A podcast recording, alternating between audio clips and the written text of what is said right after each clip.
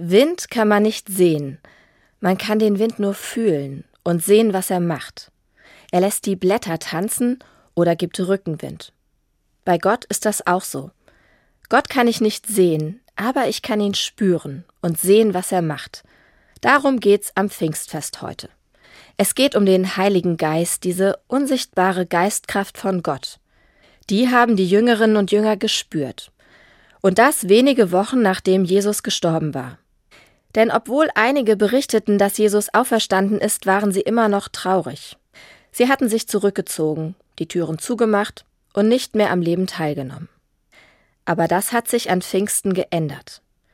Die Tränen trockneten. Die dunklen Gedanken wurden weggeblasen. Sie bekamen Aufwind und haben sich wieder rausgetraut. Sie haben von Jesus erzählt, was sie Gutes mit ihm erlebt haben. Ihre Begeisterung hat andere mitgerissen. Auf einmal war neue Kraft da. Sie spürten, das hat mit Gott zu tun. Unsichtbar wie der Wind hat Gott sie mit seiner Kraft aus der Trauer befreit und neuen Lebensschwung geschenkt. Ich glaube, diese Geistkraft weht auch heute. Da, wenn Menschen unter großer Belastung leiden, aber trotzdem die Kraft haben, sie zu tragen, auch wenn sie gar nicht wissen, wo diese Kraft herkommt. Dann ist Gott wie ein Rückenwind.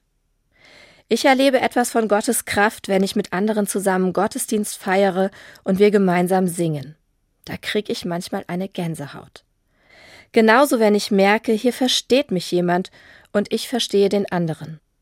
Solche Erfahrungen wünsche ich Ihnen heute. Ein Pfingstfest voller Schwung und Rückenwind.